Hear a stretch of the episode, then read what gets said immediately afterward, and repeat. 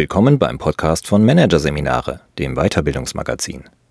Dieser Podcast wird gesponsert von der Haufe Akademie. Entdecken Sie die Haufe Coaching Ausbildung und lernen Sie Coaching als die individuellste und nachhaltigste Form der Personalentwicklung und Mitarbeiterführung kennen. Mehr dazu unter www.haufe-akademie.de. Graswurzelinitiativen in Unternehmen. Hier wächst was. Von Sabine und Alexander Kluge. Einfluss nehmen ohne Positionsmacht oder Auftrag? Das ist in den meisten Organisationen nicht vorgesehen. Möglich ist es trotzdem. Immer wieder setzen engagierte Menschen aus der Mitte von Unternehmen heraus Veränderungsimpulse. Was sie verbindet, wie sie ihre Graswurzelinitiativen anschieben und warum Unternehmen keine Angst vor dem Change ohne Management haben sollten. Ein lauer Sommerabend, ein Parkplatz im bayerischen Tutzing. Gerade ist ein inspirierendes Projekt, das das Unternehmen und seine Führungskräfte fit für die Zukunft machen sollte, mit einer Feier zu Ende gegangen und jetzt sitzen drei Menschen in einem sehr stickigen Auto und merken, sie würden eigentlich gern weitermachen und das, was sie gelernt haben, einsetzen, um die Welt zu verändern. Naja, die Arbeitswelt. Oder wenigstens die Entscheidungskultur in ihrem großen Konzern. Was hier vorsichtig aufkeimt, ist eine Graswurzelbewegung. Eine mitarbeitergetriebene Initiative, die sich ohne Auftrag, aber aus einer gefühlten Notwendigkeit heraus um ein gemeinsames Anliegen formiert. Jemand hat das Gefühl, dass Chancen verpasst oder Gelegenheiten verschenkt werden, dass es so nicht weitergehen kann, dass es neue Impulse braucht statt bewährter Routinen. Und dann macht sie oder er es einfach. Wie das Parkplatz-Trio. Tobias Banzhaff, Andrea De Maria und Dorothee Heckmann verabreden sich für ein weiteres Treffen und gründen im Herbst 2016 die Siemens Grains. Klassischerweise schließen sich in Graswurzelinitiativen Menschen zusammen, um gemeinsam nach Lösungen für Probleme zu suchen, die bislang keiner in Gesellschaft, Politik oder einer Organisation als solche wahrnimmt oder die noch auf anderen als ungeeignet befundenen Wegen gelöst werden. Sie füllen so ein wahrgenommenes Vakuum und sorgen dafür, dass sich außerhalb des Regelsystems Neues entwickeln kann, das Systemveränderungen bewirken kann und soll. Menschen, die aus Unzufriedenheit mit den Verhältnissen die Initiative ergreifen, tun dies ohne offiziellen Rückhalt. In Unternehmen häufig genug auch ohne Wissen und Segen von Führungskräften und Entscheidungsträgerinnen. Intrinsisch motiviert vernetzen sie sich mit Gleichgesinnten und beginnen, für ein bestimmtes Themenfeld, einen Unternehmenszweig oder eine ganze Firma eine neue Perspektive zu entwickeln. Ihr Handeln ist konkludent und konsequent, aber eben nicht zwingend regelkonform. Die Grains etwa machen sich eigenständig daran, die Utopie einer selbstorganisierten Zusammenarbeit auf Augenhöhe praktisch auszuprobieren. Denn Teamleiter Banzhaff Inhouse-Berater De Maria und die leitende Organisationsentwicklerin Heckmann sind, schon bevor New Work zum Hype wurde, davon überzeugt, dass sich Arbeitsroutinen ändern müssen. Insbesondere müssen angesichts der zunehmenden Unübersichtlichkeit die Entscheidungswege verkürzt werden, sonst verliert das Unternehmen den Anschluss an den Wettbewerb, so ihre Befürchtung. Deshalb wollen sie sich selbst und andere im Unternehmen gegenseitig zu mehr Selbstorganisation ermutigen und ermächtigen – gegen ihren hierarchisch verordneten Arbeitsauftrag handeln die Grains damit streng genommen nicht. Sie dehnen ihn allerdings sehr weit. Solche Aktivitäten, die nicht regelkonform ablaufen, aber dennoch sehr sinnvoll für das System sind, beschrieb schon der Soziologe Niklas Luhmann. Sein Konzept der brauchbaren Illegalität ist ein Klassiker der systemischen Theorie. Dass dieses Konzept derzeit neue Impulse bekommt, ist allerdings kein Zufall. Denn erst seit einigen Jahren haben Mitarbeitende die Werkzeuge, den Anspruch, aber auch das Selbstbewusstsein, um auf ihre ganz persönliche Weise das System Unternehmen mitzuprägen. Die Werkzeuge liefern die digitalen Technologien wie die sozialen Netzwerke. Wer Missstände beheben möchte, kann sich über Facebook leicht mit überzeugten Mitstreitern zusammentun. Wer Veränderungsbedarf sieht, findet via Twitter schnell engagierte Expertinnen mit dem gleichen Ziel. Vor allem firmeninterne Plattformen und Enterprise Social Networks aber erlauben es motivierten Mitarbeitenden, auch und gerade in traditionellen Unternehmen, für ihre Ideen erst Öffentlichkeit und dann auch Unterstützung zu gewinnen. Sogar direkt an den Vorstand können sie hier das Wort richten. Dazu bedarf es zwar in der Regel einigen Mutes. Der allerdings keimt bei der Generation der Babyboomer gerade auf.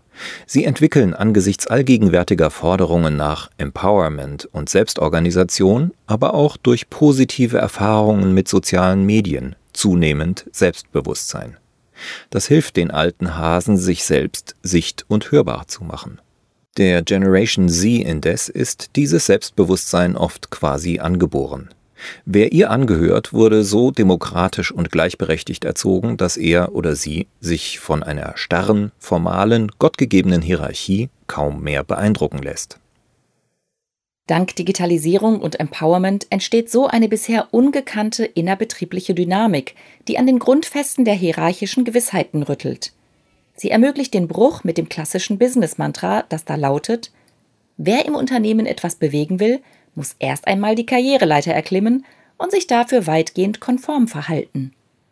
Statt klassischem Aufstiegsdenken braucht es zunächst nur vier Faktoren, um einen Aufbruch aus der Mitte des Unternehmens zu starten. Faktor 1. Ein passender Nährboden. Das kann die auf einem bayerischen Parkplatz geäußerte Enttäuschung über das Ende eines Projektes sein oder Frust über verkrustete Kommunikationsstrukturen. Aber auch eine persönliche Begeisterung, wie sie bei SAP-Experte Rainer Gimbel nach der Lektüre eines Fachaufsatzes entsteht. Sie sorgt dafür, dass sich der Digitalstratege bei Evonik im Sommer 2011 eine neue Aufgabe zu eigen macht. Er will bei dem Traditionskonzern, der aus Teilen der Ruhrkohle AG hervorgegangen war, das bisher vor sich hin dümpelnde Firmennetzwerk Connections aus seinem Nischendasein holen. Neben den individuellen Motiven gibt es auch typische Nährböden auf struktureller Ebene, also Rahmenbedingungen, die einen Freiraum eröffnen, um Themen auf größerer Front neu zu denken. Manchmal werden scheiternde offiziell angeordnete Change-Projekte von den Beteiligten, die an sie glauben, am Leben erhalten und neu ausgerichtet. Manchmal entstehen neue Chancen aus Werkzeugen oder Methoden, die ursprünglich in anderer Absicht implementiert wurden. Im Idealfall kommt beides zusammen. Dann kann sich beispielsweise das Enterprise Social Network Connections, das bei Evonik einst zum reinen Austausch von Informationen erdacht worden war, als Hebel zur Verbesserung der Zusammenarbeit im Unternehmen entpuppen. Faktor 2 Mutige Menschen. Das ist die zweite Zutat, um eine Bewegung in einem durchregulierten Umfeld in Gang zu setzen. Mindestens eine Person, die sich traut, sichtbar aus der Reihe zu tanzen. Gemeint ist hier nicht die provokante Organisationsrebellin, die sich zum bissig zynischen Sprachrohr enttäuschter Kollegen geriert, um Stimmung gegen herrschende Missstände zu machen. Denn erfolgreiche Graswurzelinitiativen entstehen nicht aus einer Position der Verzweiflung heraus, sondern der Stärke. Sie werden angeschoben von inspirierenden Vortänzern, die überzeugt sind von ihrem Anliegen und davon, dass es gut für die weitere Entwicklung der Organisation ist, die sie sehr schätzen. Diese Überzeugung hat auch Nachwuchsführungskraft Gimbel, als er 2011 beschließt, die Vorteile des vernetzten Arbeitens für Evonik nutzbar zu machen.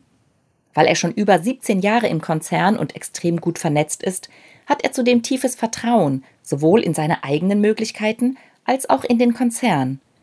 Dem ITler fällt es deshalb nicht schwer, andere für das firmeninterne Mitmachweb Connections zu interessieren und erste Mitstreiter zu finden, durch die aus der Eigeninitiative eine Bewegung wird. Auch die Siemens Grains Gründer können sich für die Akquise ihrer ersten Follower nicht nur auf ihren Enthusiasmus, sondern auch auf gute Kontakte im Konzern verlassen. Sie sprechen potenziell Interessierte zunächst persönlich, dann auch über eine offene Gruppe im internen sozialen Netzwerk an und gewinnen so schnell Gleichgesinnte, die mit ihnen eigenständig und ohne Auftrag selbst organisiertes Arbeiten ausprobieren wollen. Faktor 3 ein gemeinsames Narrativ. Ist die Bewegung gestartet, braucht sie ein äußerliches Zeichen, das die Zusammengehörigkeit der Gruppe und das gemeinsame Anliegen greifbar macht. Das kann im einfachsten Fall ein Logo oder ein einprägsamer Slogan sein. Oder ein gemeinsamer Hashtag im E-Mail-Futter, wie bei der Graswurzelinitiative Hashtag gerne per Du, die bei Daimler zu einer Veränderung der Kommunikationskultur und mehr gelebter Augenhöhe beitragen will.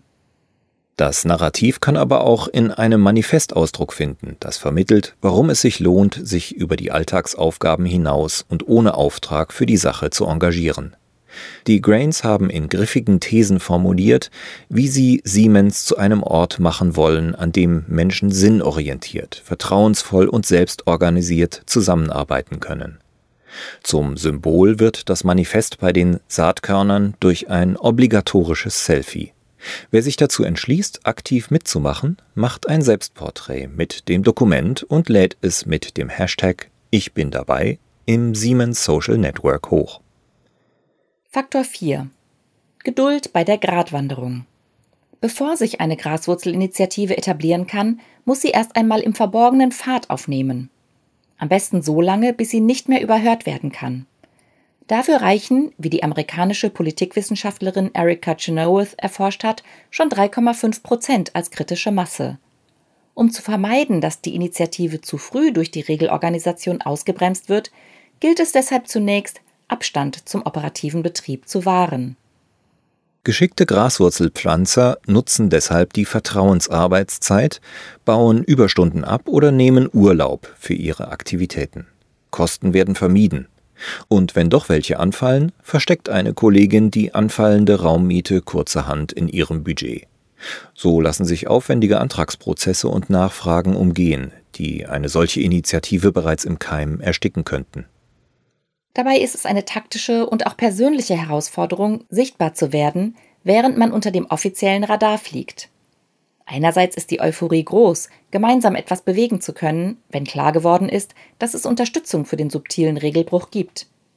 Dann werden konkrete Aktionen geplant, die Botschaft wird immer selbstbewusster nach außen getragen und die Berührungspunkte mit der Formalstruktur häufen sich.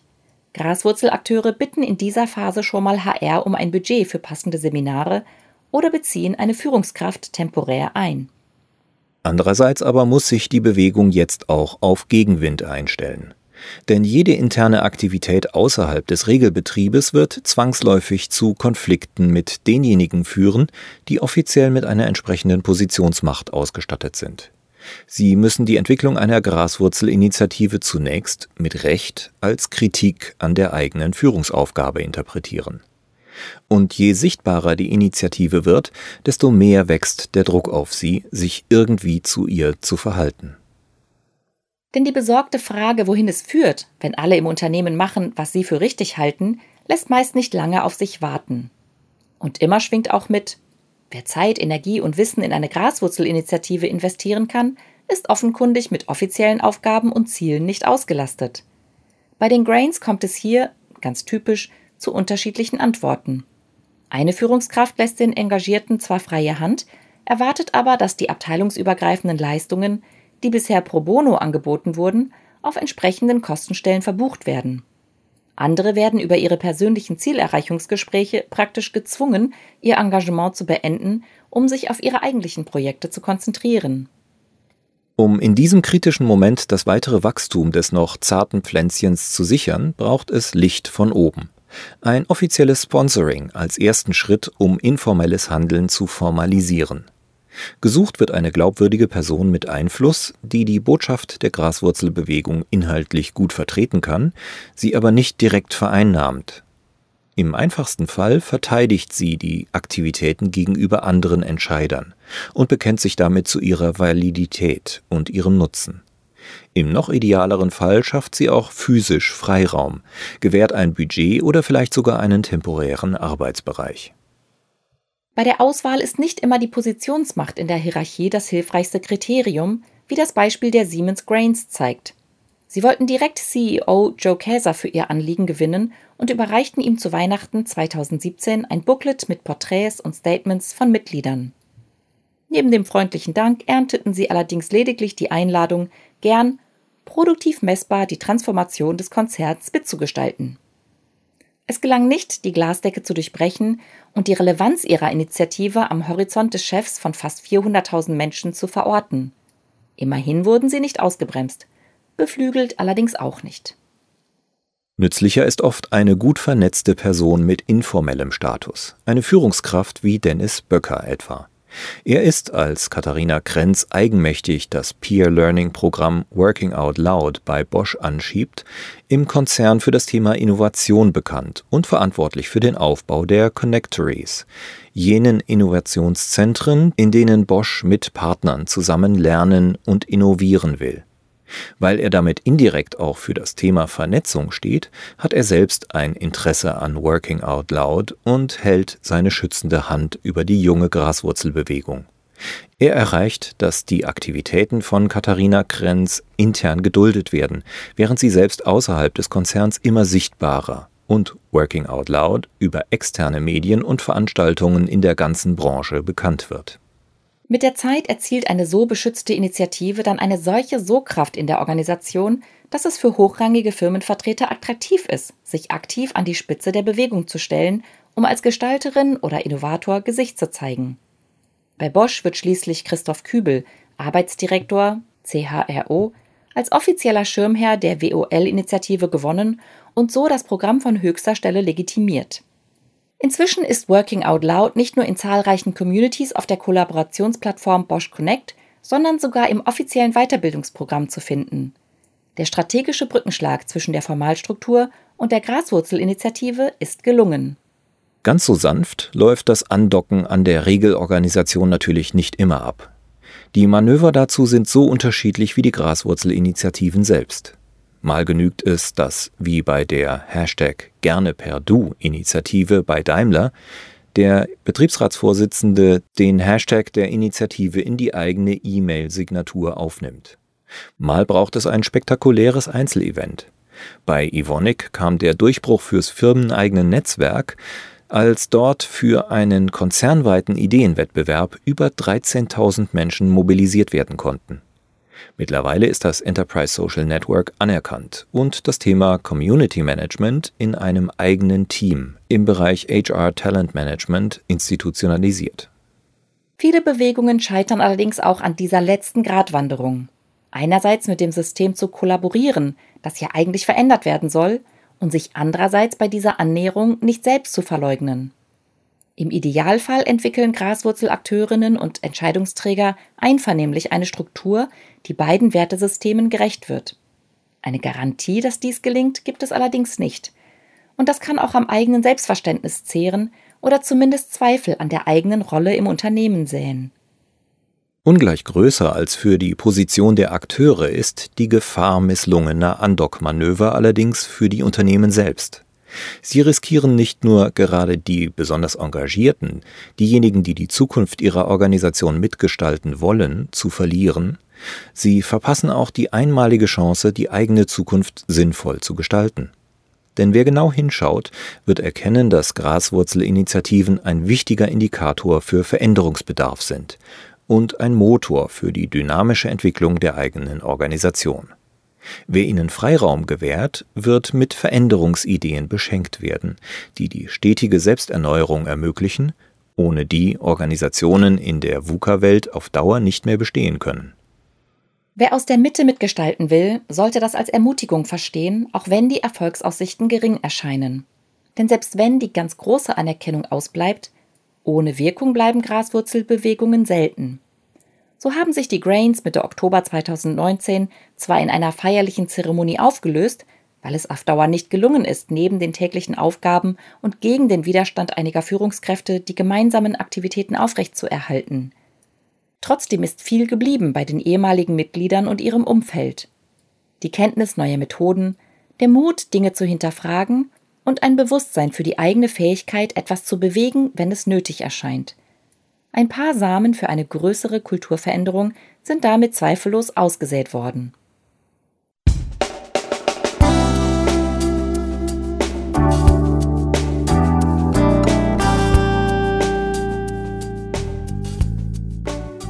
Sie hörten den Artikel Graswurzelinitiativen in Unternehmen. Hier wächst was. Von Sabine und Alexander Kluge. Aus der Ausgabe Februar 2021 von Managerseminare produziert von Voiceletter. Weitere Podcasts aus der aktuellen Ausgabe behandeln die Themen Neues Sensemaking-Modell, It's Barney und Feedback-Kultur in Unternehmen, der Ehrlichkeit verpflichtet. Weitere interessante Inhalte finden Sie auf der Homepage unter managerseminare.de und im Newsblog unter managerseminare.de/blog.